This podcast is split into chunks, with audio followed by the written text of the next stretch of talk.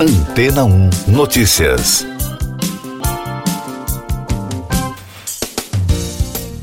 Bom dia.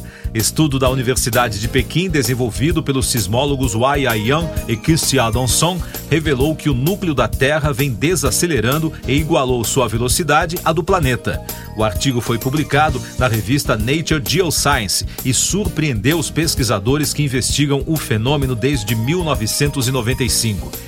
Na prática, segundo reportagem da Forbes, a redução da velocidade do núcleo interno da Terra altera o funcionamento do planeta, influenciando a duração dos dias, o mar e o clima. A constatação é que a velocidade foi reduzida em 2009, quando se igualou, o que alterou os campos gravitacionais e magnéticos da Terra. O tempo de um dia, por exemplo, tem uma relação direta com a rotação da Terra em torno de seu próprio eixo. Ao El País, Cassie Adamson explicou que nos últimos anos os dias estão mais curtos e isso pode sim ter relação com essa mudança. Além disso, afirmou: com a alteração no campo gravitacional, podem ocorrer deformações na superfície do planeta, o que impacta diretamente no nível do mar. Mais destaques das agências internacionais no podcast Antena 1 Notícias, começando com informações da France Press. A presidente do Peru, Dina Boluarte, pediu uma trégua nacional e a criação de mesas de diálogo em uma tentativa de acalmar a grave crise social que teve início em dezembro. Em uma entrevista coletiva para a imprensa estrangeira no Palácio do Governo em Lima, Boluarte reiterou várias vezes seu lamento pelos mortos nos protestos, que são pelo menos 46 a Alemanha decidiu enviar tanques Leopard à Ucrânia a fim de ajudar o país a conter o avanço do exército russo, informaram veículos de imprensa alemães. Já o americano Wall Street Journal reportou que os Estados Unidos poderiam enviar à ex-república soviética seus tanques Abrams. A expectativa é que o chefe do governo alemão, Olaf Scholz, dê seu aval nesta quarta-feira ao envio dos tanques, destacou a Der Spiegel, sem citar nomes. Peritos judiciais e médicos iniciaram em Santiago a análise final das evidências científicas para determinar se o poeta chileno Pablo Neruda, Nobel de Literatura, foi ou não assassinado durante a ditadura militar de Augusto Pinochet. A informação foi confirmada por Mário Carrozza, juiz coordenador nacional de direitos humanos, a repórteres após a cerimônia de inauguração da nova rodada de trabalhos.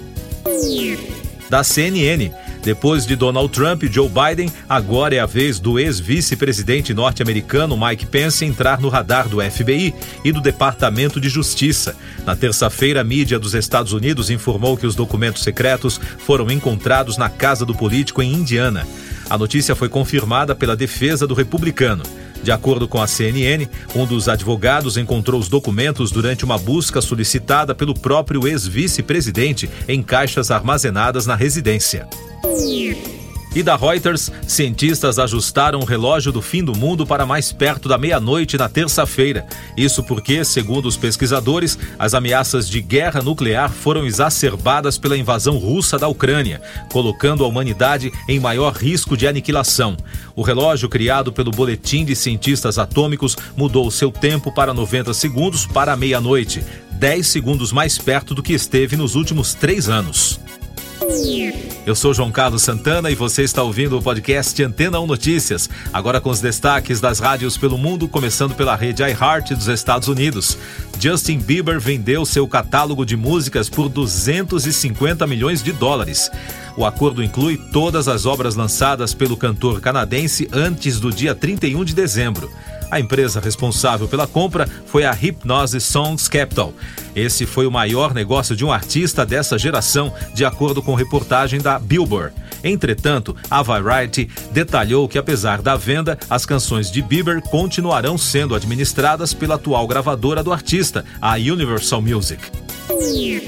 Ainda da rede iHeart, enquanto se prepara para lançar seu mais recente álbum Diamonds and Dance Floors na sexta-feira, Ava Max revelou a Rolling Stone que quase desistiu da música assim que seu sucesso Sweet But Cycle foi lançado. A estrela pop revelou que teve um colapso mental e chegou a rezar para conseguir construir uma carreira apesar de não ser religiosa. De acordo com o artigo, a música pop se tornou uma das poucas a chegar às paradas em uma época em que muitos cantores e cantoras preferiam apostar em sons de RB.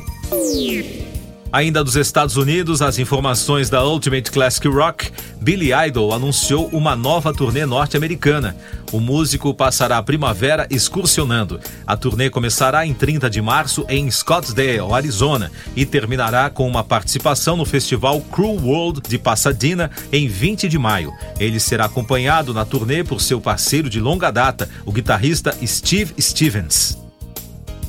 E Peter Gabriel revelou que as músicas de seu próximo álbum, Isle, serão lançadas em duas versões diferentes. O músico inglês explicou aos membros de seu Full Moon Club que tem a sorte de ter dois dos melhores engenheiros de mixagem do mundo, Chad Blake e Mike Spike Stant, trabalhando no repertório do álbum.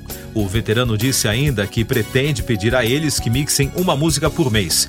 Gabriel deverá anunciar as datas de sua próxima turnê europeia em maio. Siga nossos podcasts em antena1.com.br. Este foi o resumo das notícias que foram ao ar hoje na Antena 1.